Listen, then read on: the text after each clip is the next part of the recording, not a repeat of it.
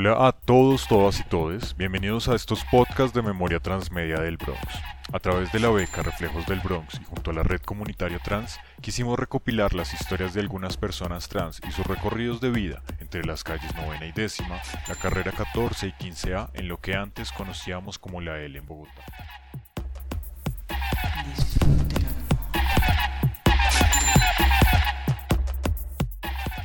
Hola, bienvenidos a esta serie de Transmemoria dedicada al Bronx.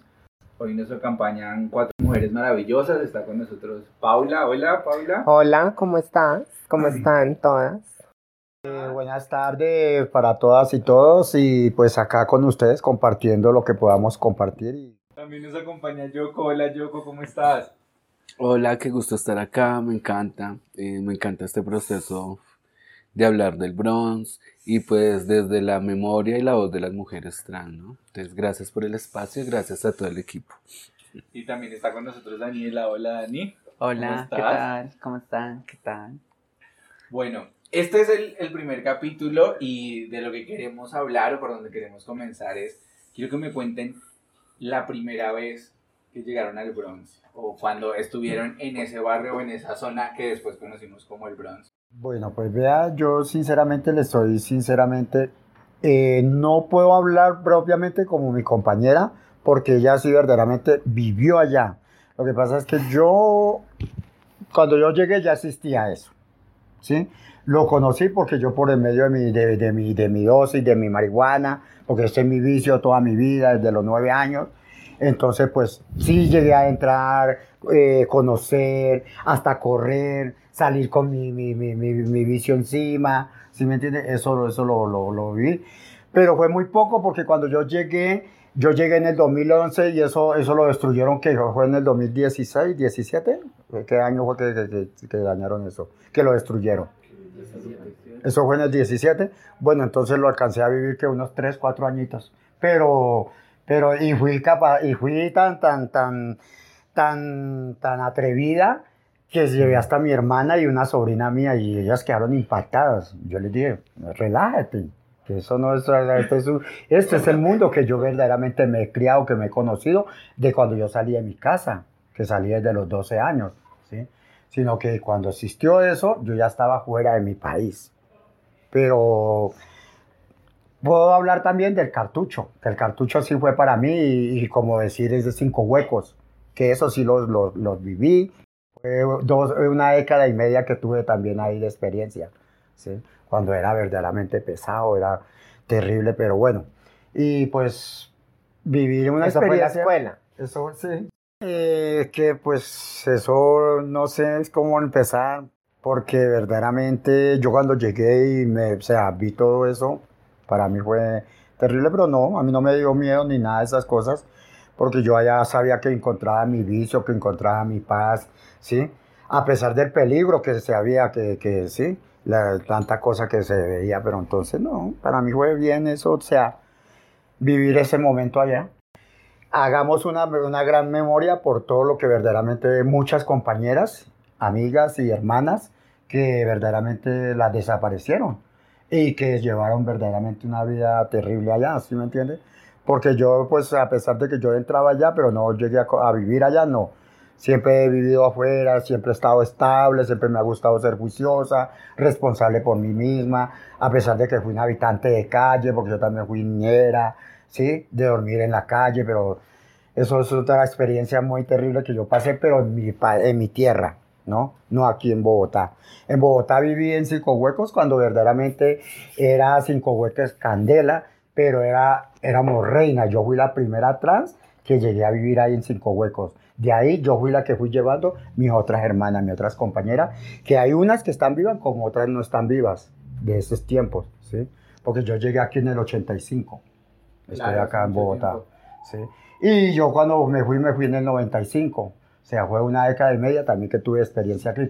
Cuando verdaderamente eh, se veía más el- la plata, Y la sensación de los hombres, de los clientes, de, de conocerla a una, la mujer trans, ¿sí me entiende?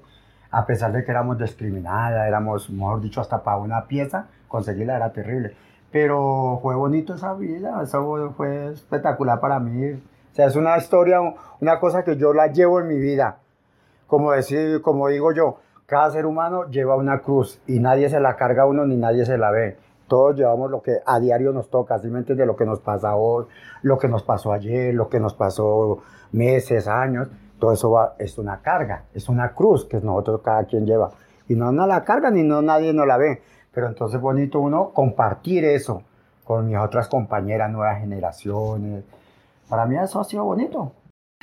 Yo sé que tú tienes otro tipo de relación que viene mucho más atrás y que tiene como una conexión también con tu infancia, con lo que, con lo que en esa zona de la ciudad me gustaría que nos contaras un poco de tu relación, de cuando llegaste y cómo, cómo fue ese tiempo que, bueno, pues, Pues yo prácticamente nací ahí cuando era la L.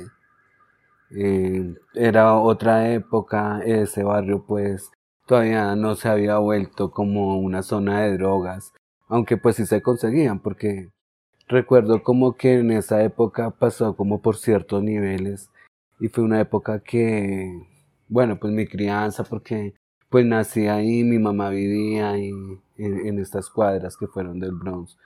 Y, y yo estudié en el Colegio Santa Inés, ahí hice como mis primeros años de primaria, entonces como que siempre estaba en esa zona, recuerdo como el batallón, eh, los soldados, como siempre, como que esta gente ahí presente. Y pues era una zona como de comercio, siempre llegaban como muchos camiones. Eh, después se volvió como una zona de esmeralderos y comenzaron a llegar las chicas trabajadoras sexuales. Entonces ya montaron como cafeterías, como tiendas ahí dentro, dentro de la L. Y eso como que fue lo que comenzó a llamar pues como el vicio, el relajo, la recocha y como llegaban todos estos eh, camiones, eh, carro tanques, porque pues don Víctor Carranza, eh, que era como el de las Esmeraldas, tenía como sus carros y, y sus, sus, empresas ahí, como los que transportaban la CPM y la comida para las minas. Entonces de ahí mi papá, mi papá comenzó a trabajar eh, con don Víctor Carranza, como manejando todos estos carros, y pues ahí como que fue parte de mi infancia hasta los siete años. Eh, de ahí pues mi mamá comenzó a trabajar con esta gente de las drogas, era como prácticamente los 90, estaban empezando los 90 y por esa época asesinaron eh, a mi mamá y pues yo creo que fue también por esa zona, ¿no? Porque pues ahí fue que la contactaron a ella, como que la metieron, venga, trabajé con esto. Entonces mi mamá pues sí, le comenzó a ir muy bien, comenzó pues a, comprar sus cosas, eh, a comprarse un lote, una casa. Y pues ya como que vieron que se estaba, como que le estaba yendo muy bien y, la asesinaron. Y de ahí yo me tuve que ir como de esa zona y ya cuando volví, volví como a los 16 años y ya pues estaba, ya estaba vendiendo como el microtráfico, porque pues yo fui fue como a visitar amigas, a gente que vivía ahí, como a conocidos que todavía vivían ahí, y ya veía como la gente escondía la marihuana, eran unos pacos así grandes a dos mil pesos y lo vendían envuelto en periódico. Entonces uno iba y por allá bajo una piedra escondían los pacos y uno llegaba y pasaba los dos mil y iban corriendo y le traían a uno el paco en marihuana. Y por esa época, pues bueno, volví, me fui porque vine, fue como de visita una temporada.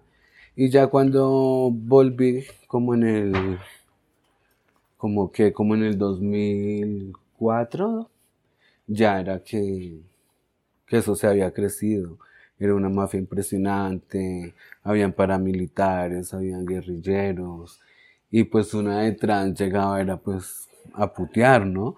Entonces, como eso, como que, ay, yo iba con la excusa de visitar a mis amigos, pero ya también como que vi al jíbaro bonito, eh, me gustaba como lo que pasaba en las tiendas, como toda esta emoción de, lo caliente, de este mundo.